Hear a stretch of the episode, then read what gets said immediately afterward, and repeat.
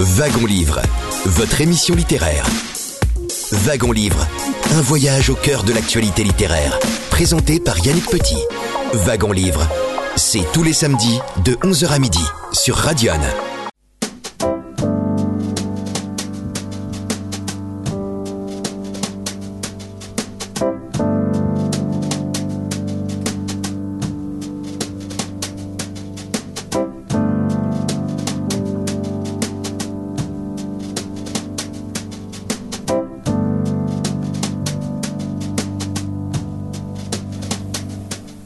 Radion et vous avez bien raison, il est 11h passé de quelques secondes. Un très grand bonjour à toutes et à tous et bienvenue dans votre émission littéraire. C'est en effet Wagon Livre et nous sommes ensemble jusqu'à midi. Aujourd'hui, en ce samedi 20 janvier 2024, nous poursuivons la rétrospective 2023.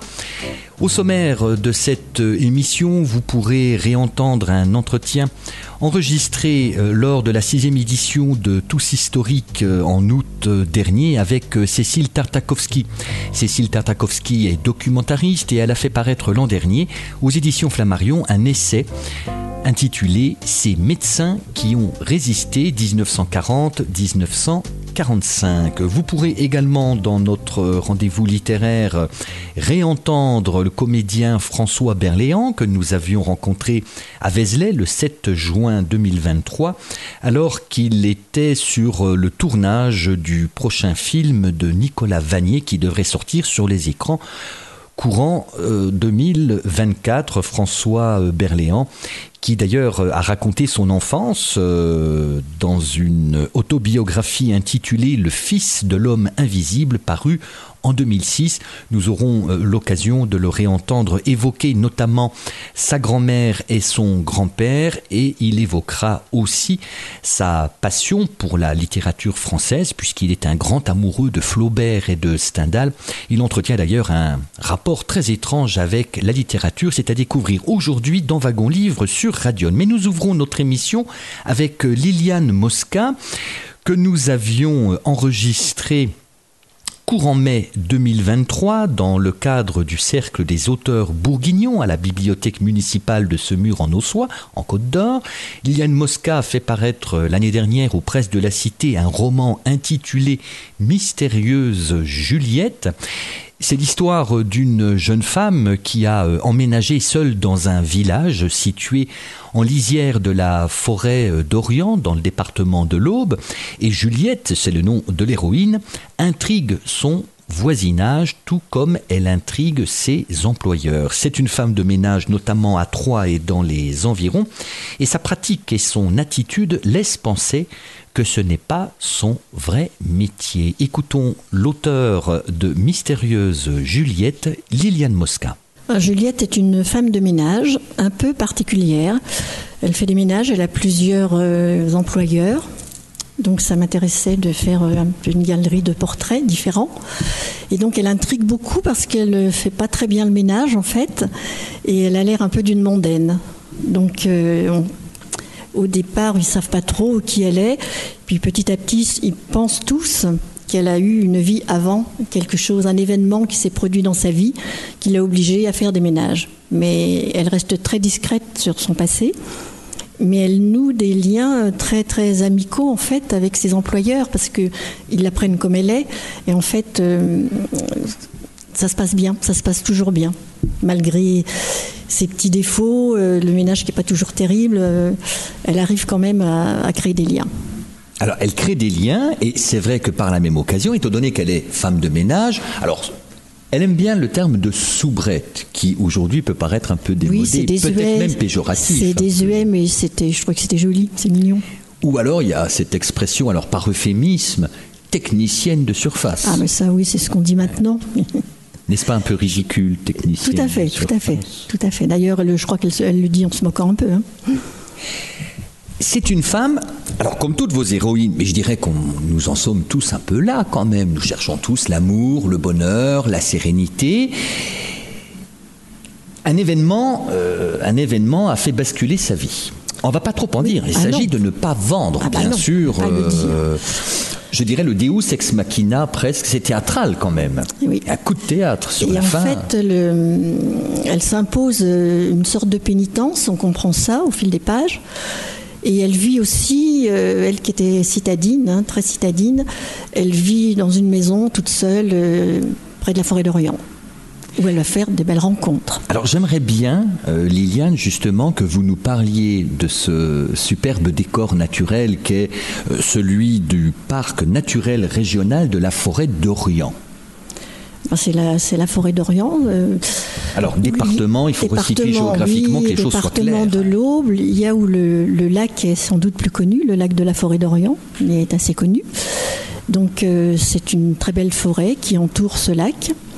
C'est une forêt qui a des traces euh, des Templiers, de commanderie templière.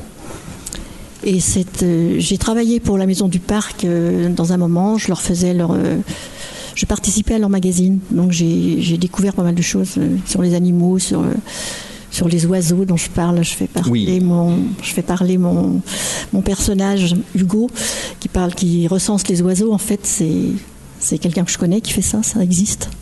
Je m'en suis servi pour euh, mon personnage. Alors, sur les chants des oiseaux, Liliane, votre bel héros masculin euh, au Hugo. physique un peu de bûcheron canadien et qui se prénomme. Hugo et qui forcément va croiser euh, le chemin de, notre Juliette. mystérieuse Juliette. Lui, alors lui c'est particulier. Enfin, il, il a la chance. Il est garde animateur de ce parc De ce régional parc. naturel de Tout la forêt d'Orient. Voilà. Et effectivement, concernant les chants d'oiseaux, il dit à Juliette et il lui apprend que tous les chants ont un sens. Oui. Oui, et il y a aussi le fait qu'il y a des, il y a des oiseaux qui imitent les autres. Ils, ils ont tous un sens, oui. Ils- ils- c'est- la joie ou l'inquiétude ou la peur. euh, et il y a des oiseaux qui imitent les autres. On croit par exemple entendre une mésange et c'est pas une mésange. Oui. Et alors, il y a, l'expression un oiseau de mauvais augure. Et par exemple, la chouette effraie. Oui, mais la chouette, c'est une. On dit qu'elle porte malheur, mais en fait, c'est pas vrai. En fait, elle porte bonheur. Bah oui, bah moi j'ai dit Parce que- qu'elle est présente, Moi, disons, près est- des humains, là où Oui. elle ressent des ondes positives. Moi, je si pense qu'elle porte bonheur. Enfin, je sais pas, mais moi, j'ai décidé qu'elle portait bonheur. Ah, c'est Liliane Mosca qui Moi, je- oui. impose cette règle animale. Peut-être, peut-être. Parce que c'est beau, une chouette, c'est très beau. Alors, vous avez parlé des Templiers, Liliane. Est-ce que vous voulez nous lire le petit passage explicatif C'est page 122, je vous prête mon exemplaire. C'est donc Hugo qui révèle à Juliette euh, un élément historique euh, de cette forêt d'Orient qui aurait été un, un lieu privilégié pour les Templiers. Liliane, vous voulez nous lire le passage? Savez-vous que les Templiers ont laissé leurs traces ici? On a recensé plusieurs commanderies dans la forêt. Ils l'exploitaient. Ne dit-on pas que le trésor des Templiers y serait caché? Les étangs de Pourceau sont d'ailleurs à l'origine d'une jolie légende. Si un pêcheur attrape une carpe avec une pièce d'or dans l'ouïe, c'est que le trésor n'est pas loin. Certains le cherchent, ce trésor. C'est pourquoi cette forêt est pour moi d'autant plus imprégnée de mystère. Ce roman est plein d'ingrédients. Alors, ne m'en voulez pas, Liliane. Euh, je, dirais que ce, ce roman est plein d'ingrédients euh, qui me semblent aller dans une espèce de bien-pensance actuelle. Oui, je pense. J'ai fait ça euh, Alors, je, peux, je inconsciemment. peux développer, argumenter. Oui, oui, oui. euh, oui. Je dis cela et ce n'est pas péjoratif Non, dans pas ma du tout. bouche, Liliane. C'est un constat que je compris. fais. C'est-à-dire qu'il y a cette. Votre Juliette, on sait qu'il y a une meurtrissure dans sa vie. Oui. Un choc violent. Elle parle de châtiment. C'est la raison pour laquelle elle décide de changer de métier. Est-ce qu'on peut dire ce qu'elle faisait avant Non. ou non On ne le dit pas. Non. On ne le non, dit non, pas. Faut pas le dire. Elle change de métier. Tout le monde se demande pourquoi elle fait ça et on se doute qu'elle faisait quelque chose d'autre avant, mais il faut pas dire quoi. On sait qu'elle faisait une activité plus intellectuelle. Oui, plus intellectuelle, euh, manuelle aussi, enfin plus euh, recherchée. et- Oui. Alors, je reviens sur euh, ce que j'évoquais, à savoir euh, le fait que les idées euh, dans, ce roman, que le mode de vie de Juliette, alors elle est, elle est écolo, elle renoue avec la nature, dans un sens un petit peu rousseauiste, c'est-à-dire qu'elle se met à l'écart de la société, d'une civilisation qui lui déplaît de par ses mondanités. Disons que ça ne lui, ça ne lui déplaisait pas avant, mais suite à l'événement qui s'est passé dans sa vie, elle a décidé de se punir et en fait, elle prend goût à cette vie en solitaire près de la nature, elle y prend goût. Mais en fin de compte, est-ce que vous ne pensez pas que vous pourriez blesser les femmes de ménage de par certaines réflexions qui sont faites dans ce roman autour de cette profession particulière? Parce que nettoyer la saleté des autres, entrer dans l'intimité domestique des autres, c'est un peu particulier et Non, je ne pense pas, parce que justement, j'ai fait très attention et je mets souvent que c'est un métier comme un autre, que c'est un métier difficile et qui vaut tous les autres métiers. Je l'écris souvent, justement, pour ne pas blesser les femmes de ménage. On va pas trop en dire effectivement sur la vie passée de Juliette, mais on peut peut-être parler un petit peu de ses employés. Parce qu'elle a aussi ah un bel éventail. Ah oui, ça me plaisait d'avoir une galerie de personnages comme ça. Vous, Liliane, vous n'avez jamais fait le ménage chez qui que ce soit avant que d'être pigiste, secrétaire de direction Non, je fais le ménage chez moi avec bien du mal, mais. En, vous stimulant, en écoutant des CD de chants d'oiseaux euh, ça, peut, oui. Et comment vous les avez créés, ces, les différents employés de Juliette. Il y, a une, il y, a une, femme âgée de 86 ans, il y a un handicapé, il y a une, famille brisée aussi par la perte d'une petite fille. Il y a une femme seule, un monsieur seul. Un monsieur seul alcoolique, il y a un artiste, hein, euh, il y a un artiste euh, un peu maudit, croit-il Oui, l'artiste un peu maudit qui va qui va reprendre confiance en lui grâce à Juliette. Parce qu'en fait, Juliette va apporter quand même euh, sa bienveillance et ça va leur faire prendre conscience de certaines choses. C'est un peu une bonne fée. Donc son rôle est important. Oui, c'est une bonne fée qui va euh, réussir. Pas bonne fée du logis, pas toujours bonne fée du logis. justement. Non, non. Mais justement, on lui pardonne. On lui pardonne parce que bah, elle apporte tellement d'autres choses à ces, toutes ces personnes qui aiment parler avec elle, euh, la petite grand-mère qui boit le thé avec elle et qui discute, euh, l'artiste qui lui demande son avis pour ses toiles. Euh, je trouve que c'était intéressant de les mettre en rapport, tous ces gens différents. À l'instant, un extrait d'un wagon-livre diffusé le 6 mai 2023 avec euh, Liliane Mosca qui nous présentait l'héroïne de son roman de l'an dernier, Mystérieuse Juliette, toujours disponible en librairie aux presses de la Cité.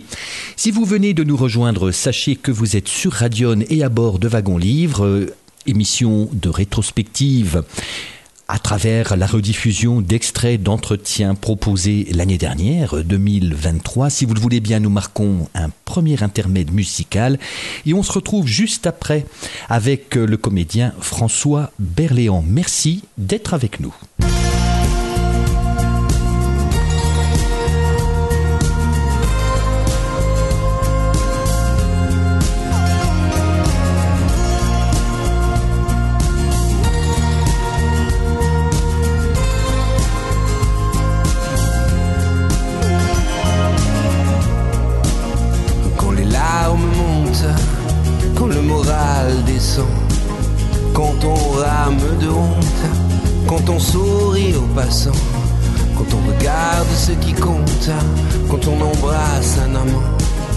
Quand on refait les comptes, quand on manque de temps, quand un jour on affronte, quand on passe devant, quand on joue la refonte, quand on plie sous le vent, quand on jette le tout, quand la terre se désassemble, je me jette à ton cou c'est mon île d'être ensemble.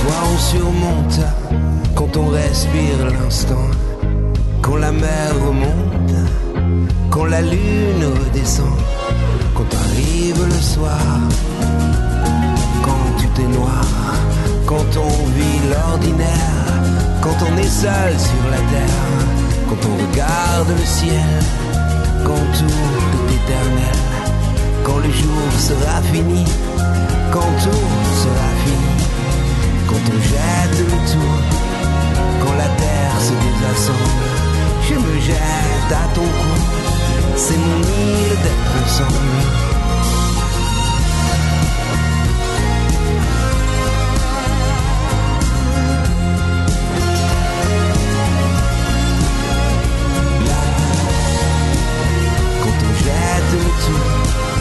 quand la terre se désassemble.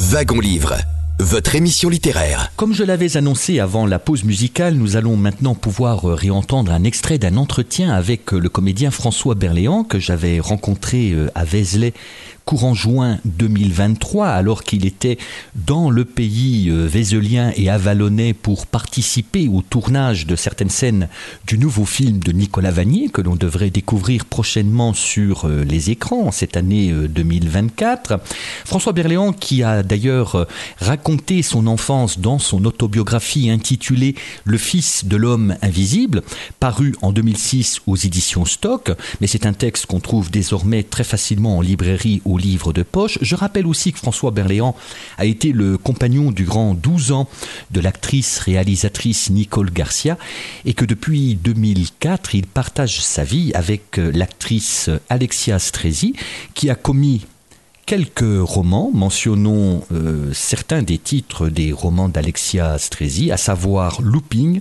mais également Des lendemains qui chantent. En 2000, François Berléand a raflé le César du meilleur acteur dans un second rôle pour Ma petite entreprise, film de Pierre Jolivet. Et dans l'extrait que nous allons vous proposer, François Berléand revient sur euh, sa grand-mère, mais aussi sur son grand-père paternel, Moïse, originaire de Kishinev en Moldavie, un homme facétieux et mythomane qui parlait 13 langues et qui aurait été metteur en scène à Odessa et qui fut déporté en 1944 de Drancy à Auschwitz, où il est mort. François Berléand. Ma grand-mère, ma babouchka, puisque c'était une babouchka, qui était née à Kherson, euh, Kherson, enfin, comme on dit en français, et euh, donc qui est née en Ukraine. Euh, donc elle aussi évidemment juive, voilà, comme le grand-père qui est mort à Auschwitz, lui, évidemment je l'ai pas connu, mais j'ai connu ma grand-mère.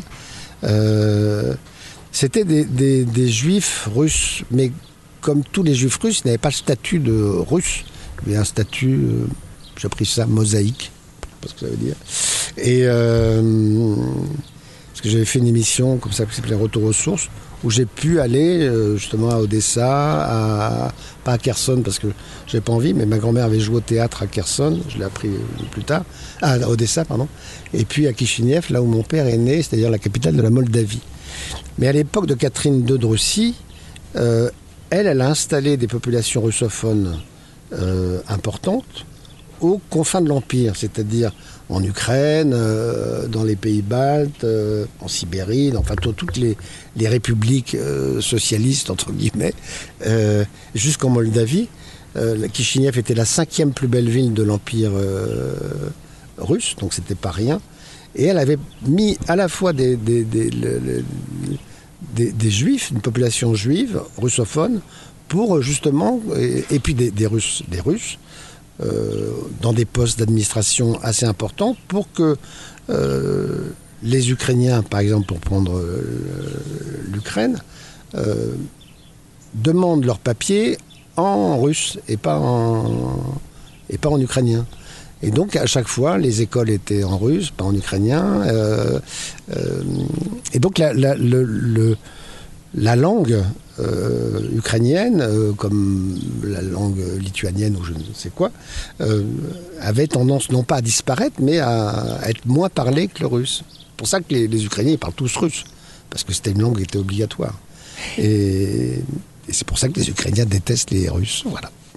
Parlez-nous un petit peu de votre grand-père que vous n'avez pas connu, donc c'est c'est le grand-père Moïse, Mhm. qui était aussi un, un personnage, euh, enfin un peu atypique, en tout cas mythomane, enfin racontant Totalement, des choses euh, totalement mythomane. excentriques. Oui, oui, oui, complètement. Alors, euh, il avait fait ses études, il parlait 13 langues.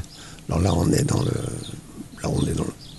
Et, euh, et en fin de compte, il a fait ses études en, Italie. Alors, il parlait évidemment le roumain parce que la Moldavie était moitié roumaine, moitié russe. Enfin, ça, ça dépendait des invasions et des traités. Et donc, il, parlait évidemment le roumain. Et le roumain et l'italien, c'est une langue qui est très similaire. C'est-à-dire que pour un Italien euh, qui lit du roumain, il comprend complètement. Après, la, prononciation est différente, c'est une prononciation slave, mais voilà. Donc ce grand-père a fait ses études en, Italie, et euh, il était à Bologne dans un premier temps, puis ensuite il a euh, raconté des bobas. Il est allé à Rome, et il a arrêté ses études.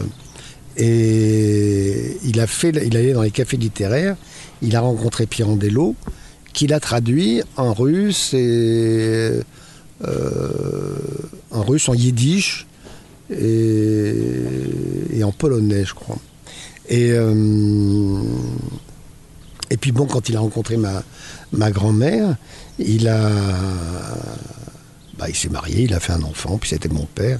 Mais surtout, ce qu'il y a eu d'incroyable, c'est qu'il il est allé euh, créer des pièces de théâtre à Odessa. Donc, euh, en fin de compte, il a quitté Kishinev pour aller à Odessa.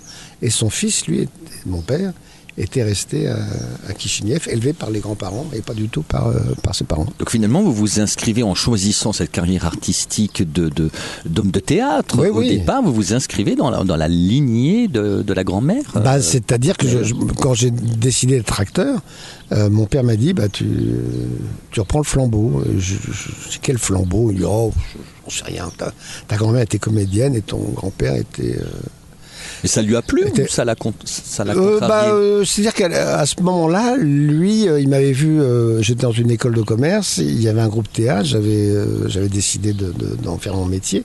J'avais été au bout de mes examens, tout, etc.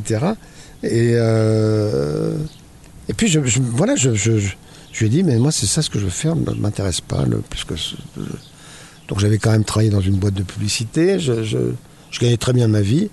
Et puis à un moment donné, j'ai décidé, j'ai dit, écoute, voilà, j'arrête tout, tant pis, tu m'as payé des études euh, chères, mais euh, voilà, moi c'est ça ce que je veux faire. Puis il m'a dit, bah oui, t'as raison, faut faire ce qu'on veut dans la vie. À l'instant, le comédien François Berléand, enregistré à Vézelay le 7 juin 2023, qui revenait sur ses grands-parents paternels. On va marquer un nouvel intermède musical dans notre wagon livre et puis nous entendrons encore François Berléand parler de son amour de la littérature. Je vous rappelle que François Berléand est l'auteur d'une autobiographie parue en 2006 aux éditions Stock et qui a pour titre Le Fils de l'homme invisible autobiographie que l'on peut lire en livre de poche. Et puis, je rappelle aussi qu'il partage sa vie depuis 2004 avec Alexia Strezi, actrice, mais également romancière, euh, qui a signé des romans dont voici les titres Looping et Des lendemains qui chantent. Wagon Livre sur Radio revient juste après la pause musicale que nous vous proposons. T'en sais rien,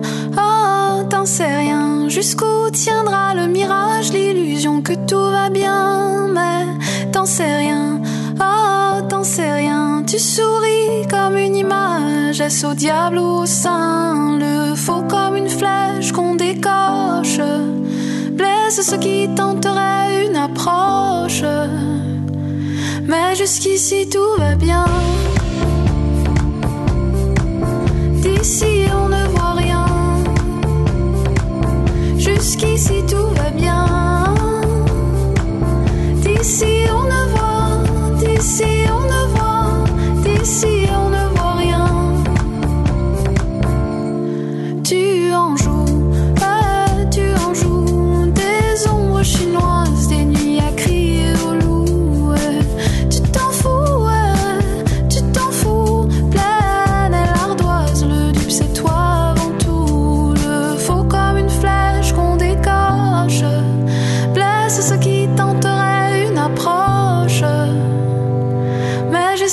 tout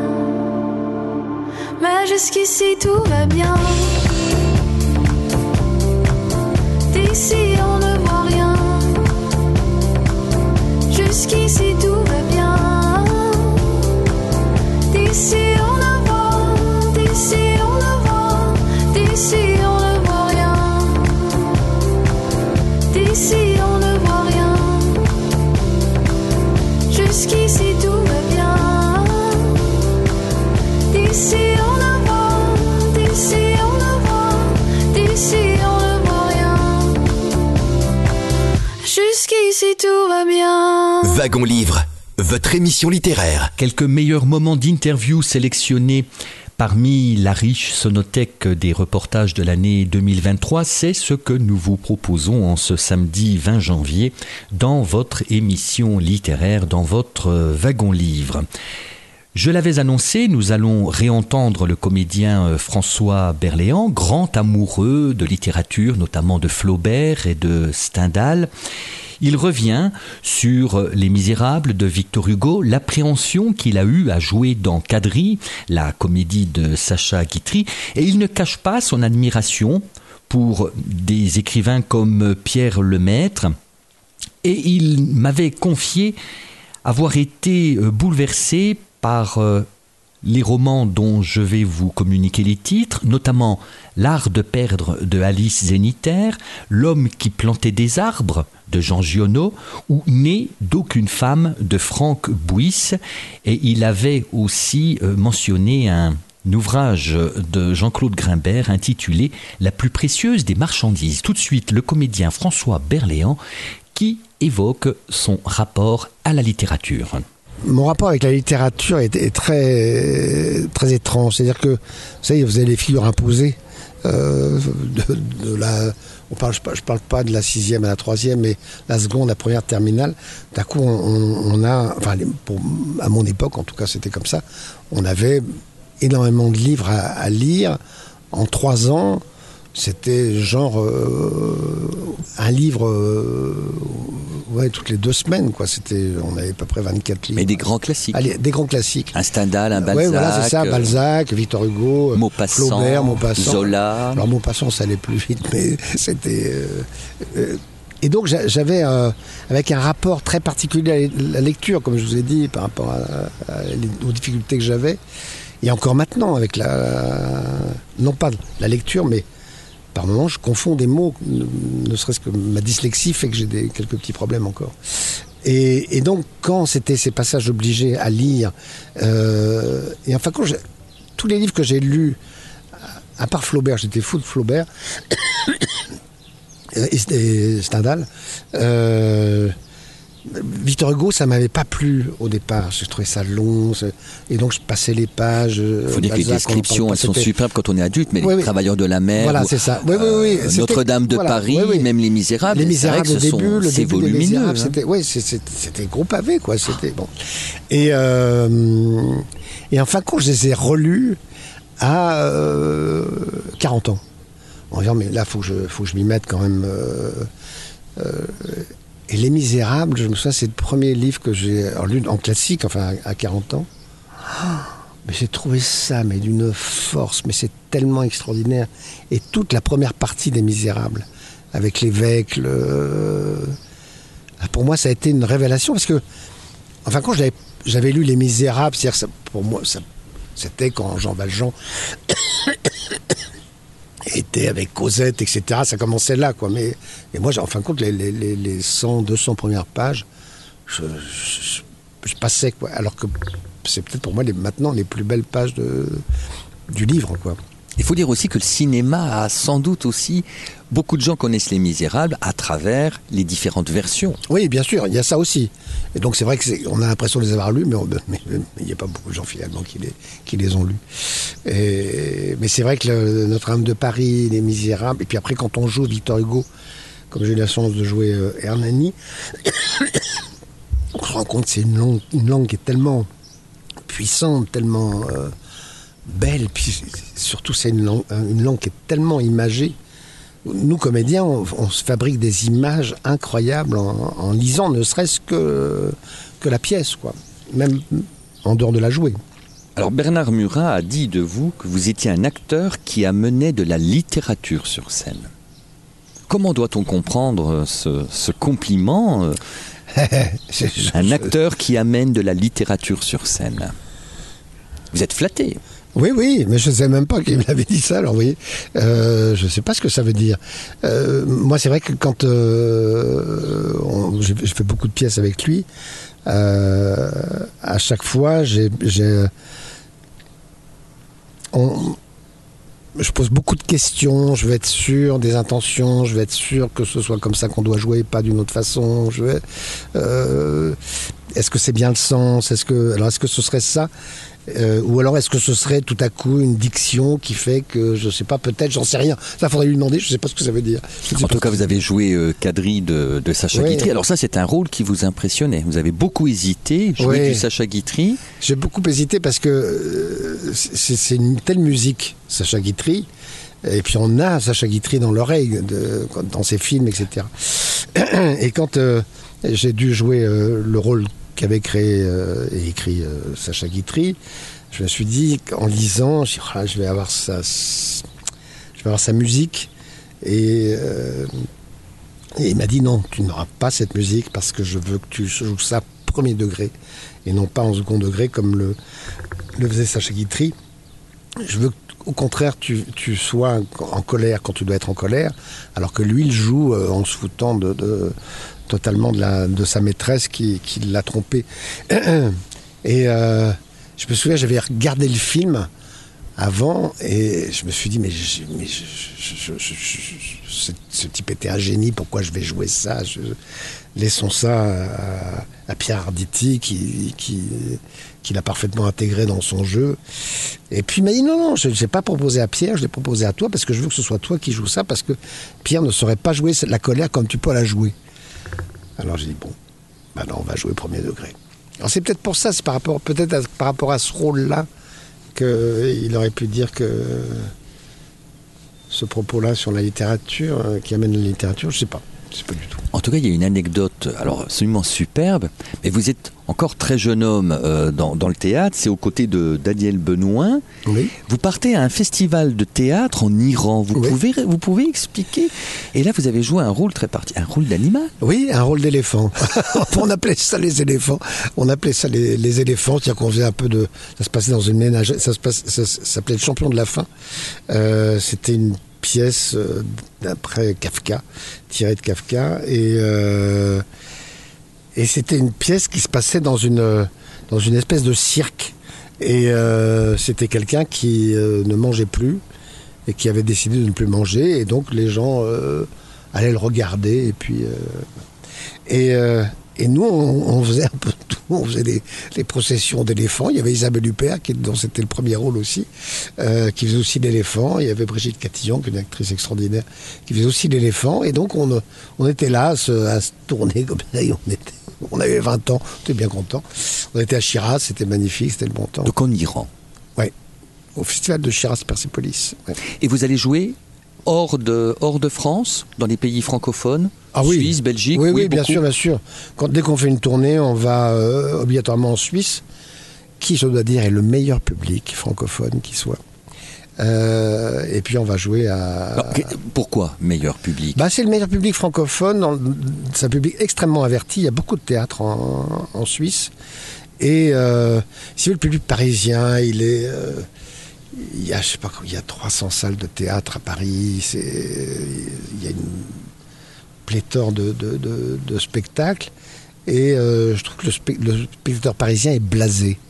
Euh, alors quand c'est le week-end, souvent on a un public de province qui vient, donc là ça, ça- c'est sympathique. Mais le public du mardi, du mercredi, du jeudi, c'est un public euh, un peu particulier. Quoi.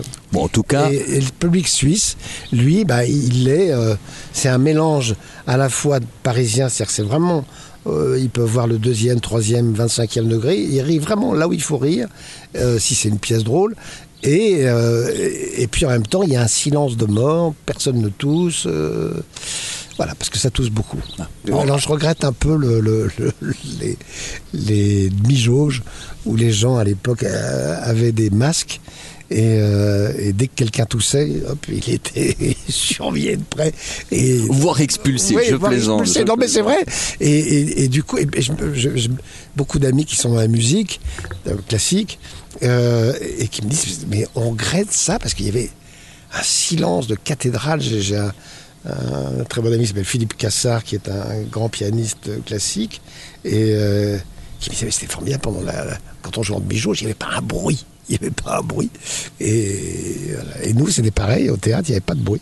C'était très agréable. À l'instant, François Berléand, comédien que nous avions rencontré à Vézelay le 7 juin 2023, alors qu'il était de passage euh, dans la région de Vézelay et d'Avalon pour le tournage du nouveau film de Nicolas Vanier. Je rappelle que, bien évidemment, nous vous proposons aujourd'hui uniquement des extraits, mais vous retrouvez ces émissions dans leur intégralité sur le site d'archives de votre émission littéraire euh, via internet sur le www.yannickpetit.fr. Juste après la pause musicale que nous allons vous proposer, vous entendrez Cécile Tarkakowski, documentariste à France Télévisions, qui signe chez Flammarion un essai intitulé Ces médecins qui ont résisté 1940-1945. C'est ce qu'on vous propose juste après la virgule musicale sur Radion. C'est Wagon Livre et nous sommes ensemble jusqu'à midi.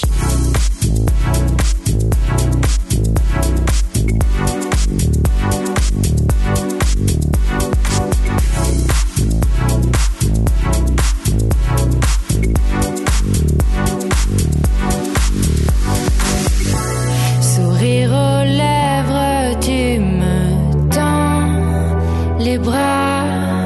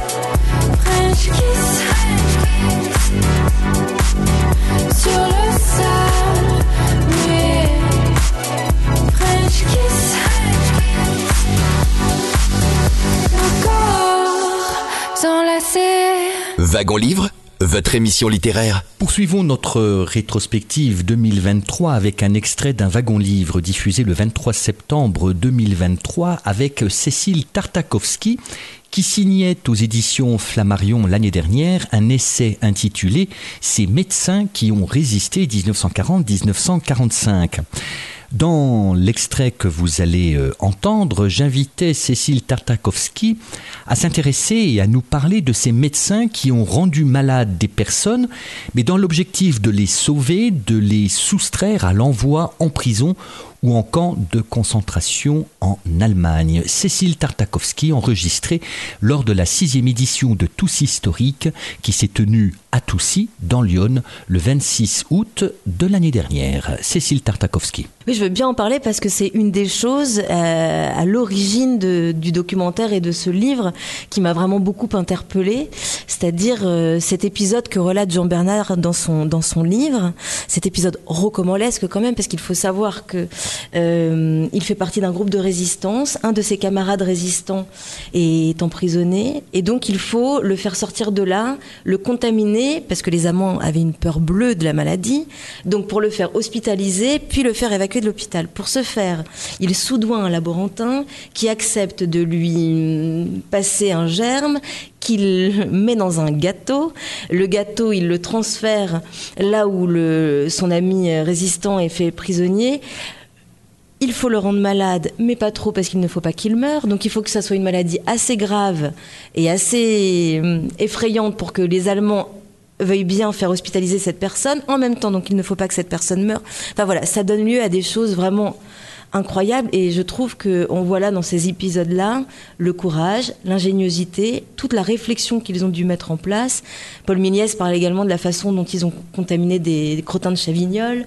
Enfin voilà, il y a eu des choses. Et puis il y a aussi Colette, elle, Colette Brunelman à Rothschild, qui elle euh, falsifiait les, courbes de température. Enfin il y a eu aussi tout un système de falsification des radiographies. Euh, voilà, des, résultats des patients, c'est-à-dire que en fait, en sous-main, il les soignait, les patients, mais il faisait tout pour euh, montrer qu'en en fait, ils étaient peut-être encore un peu malades.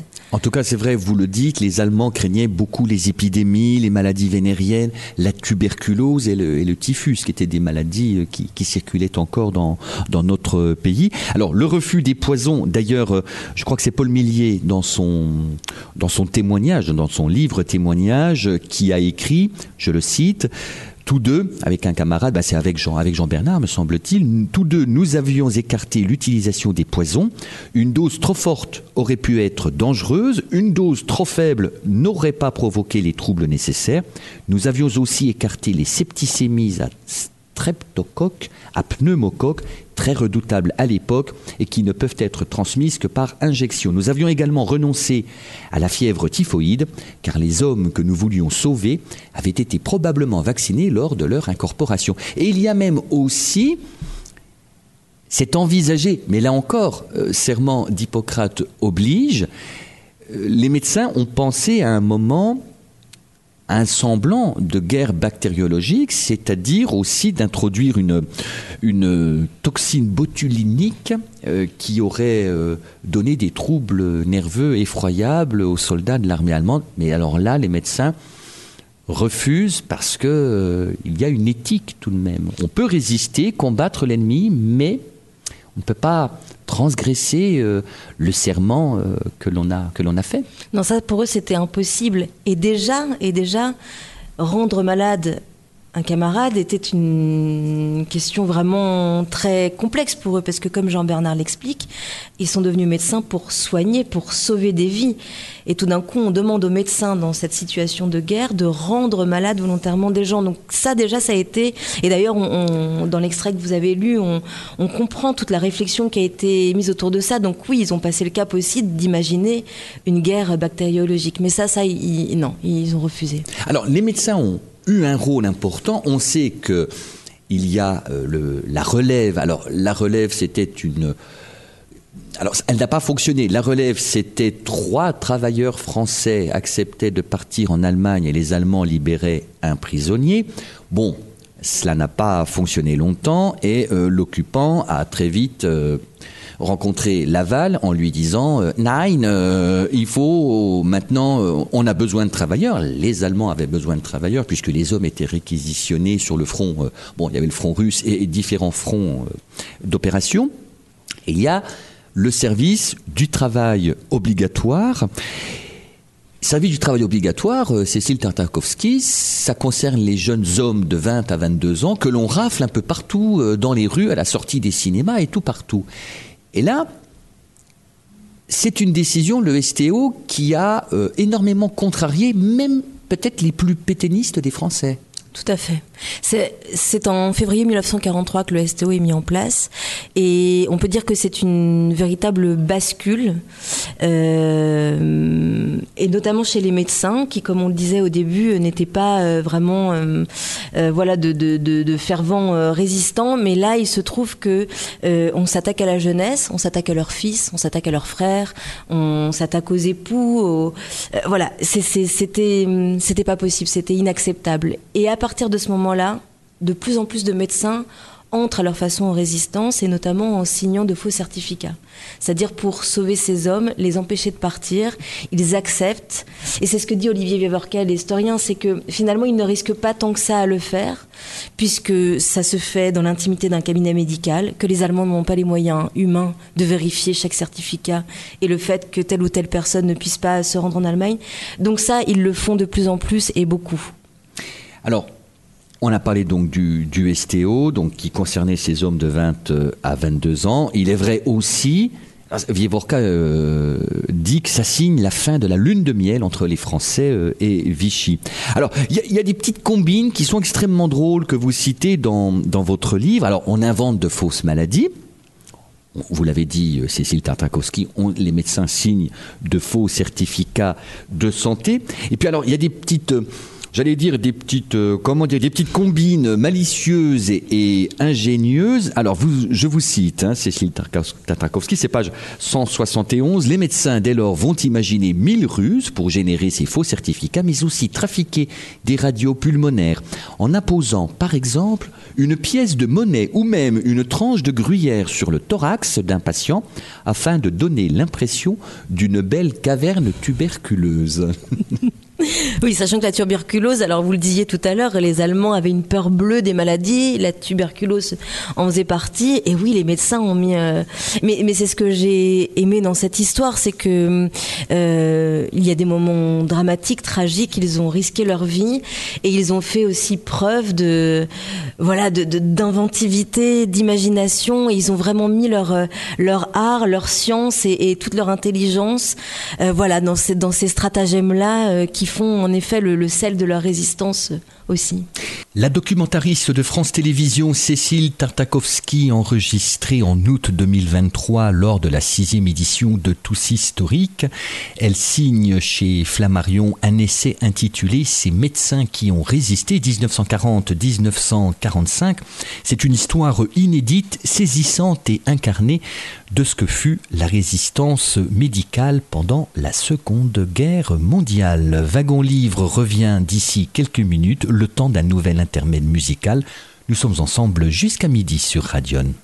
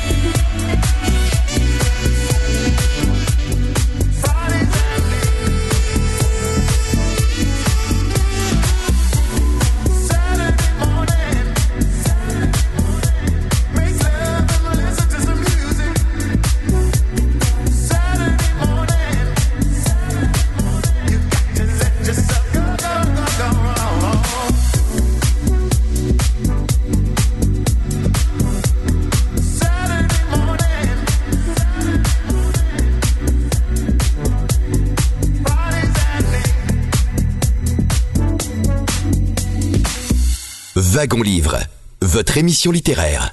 Le temps passe toujours très vite quand on écoute euh, Radion et Wagon Livre. Merci euh, à vous toutes et tous euh, de nous rester fidèles. Merci de nous avoir accompagnés en cette fin de matinée du samedi 20 janvier 2024 sur Radion.